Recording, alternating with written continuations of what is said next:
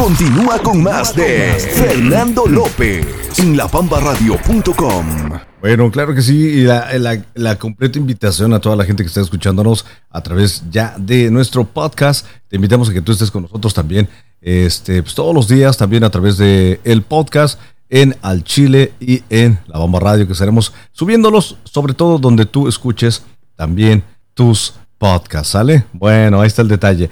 Este, fíjate que déjame comentarte rápidamente eh, con el asunto, volviendo al asunto del Robbie Wade. Eh, más de 50 años de historia tiene este, esta situación en donde se daba este derecho a la mujer. Y bueno, es criticable, ¿no? Cualquier cosa, eh, lo hemos dicho. Yo creo que existen dos puntos, tanto unos que están en, en, favor como otros que están en contra, muy respetables, dijéramos, debiese de de pronto sentarse a eh, platicar estos detalles. Y bueno, pues después de que lo que sí, lo que sí me parece eh, oportuno decir es que nuestras autoridades, nuestros jueces aquí en la Unión Americana, eh, tuvieron que mentir, porque tú puedes tener la posición que tú quieras, ¿no? Pero mentir para poder obtener un puesto en la Suprema Corte, pues simplemente eso habla muy mal de nuestro sistema, ¿no? Y sobre todo de que nos mintieron, mintieron en jura, bajo juramento y mintieron obviamente al pueblo aquí en los Estados Unidos. Tres de los últimos jueces que fueron puestos por el expresidente Trump, eh, abiertamente se les preguntó sobre el asunto de Robbie Wade. Y repito, tú puedes tener la posición que tú quieres, pero tú, yo creo que tú tienes que defender tus ideales, ¿no? Si estás en contra o estás a favor, pero tienes que defenderlos y no ser un doble cara, ¿no? A mí eso en lo particular creo que es importante, ¿no? Que se tenga que ver, ¿no? Y entonces estos últimos tres eh, jueces de la Suprema Corte, a todos se les preguntó y cada uno de ellos dijo, señores, este, no, nosotros se respetamos, eso es parte de la ley, nosotros nunca haríamos nada de eso, esto se queda como está. Y de pronto, tan solo unos meses después, pues ahora nos salen con que, con la batea de babas, con que ahora sí, esto sí se sí, hace. Ahora bien, repito, tú puedes tener la posición en contra o a favor. Lo que no se vale es que mienta un juez del máximo circuito judicial para obtener un puesto.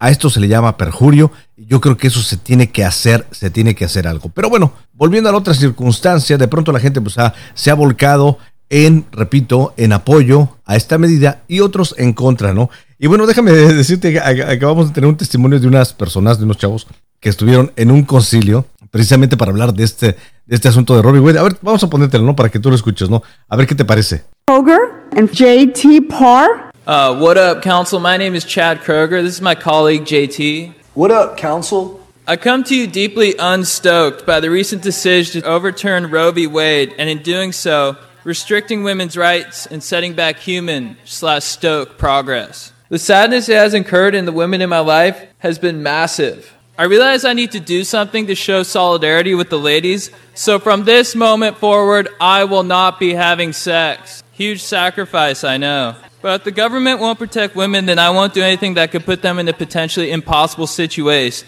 JT will be joining me in this boning sabbatical.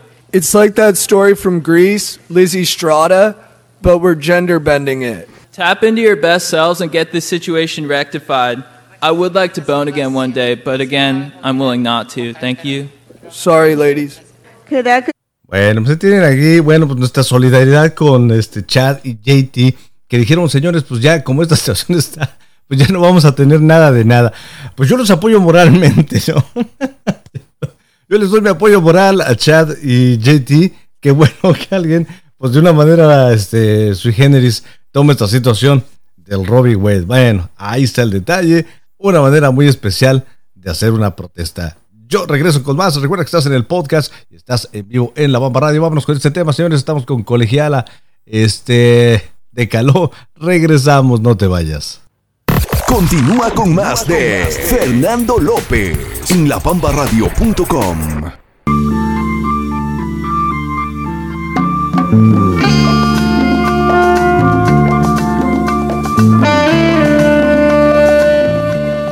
Bueno, ¿se acuerdan de esta rolita? ¿Eh? ¿Qué tal, eh?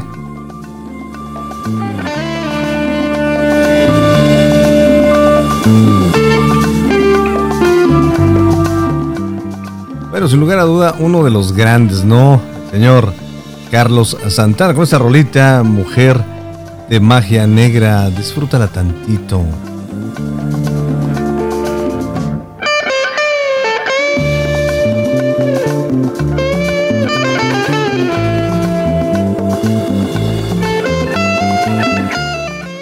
Bueno, la, razón por la cual estábamos este, tocando ese tema del señor Carlos Santana es porque supimos que uno de sus conciertos, pues este, se, desintegró, compadre. Es que ya con 74 años de edad, el señor Carlos Santana, este, pero afortunadamente se encuentra bien.